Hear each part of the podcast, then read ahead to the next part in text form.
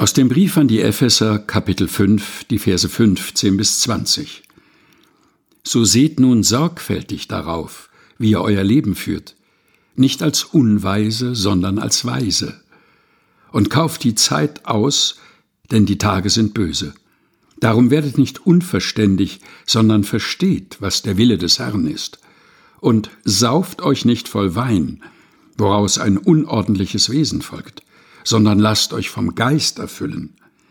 Ermuntert einander mit Psalmen und Lobgesängen und geistlichen Liedern. Singt und spielt dem Herrn in eurem Herzen und sagt Dank Gott, dem Vater, alle Zeit, für alles, im Namen unseres Herrn Jesus Christus. Epheser Kapitel 5, Vers 15 bis 20 aus der Lutherbibel von 2017 der Deutschen Bibelgesellschaft. Gelesen von Helga Heinold.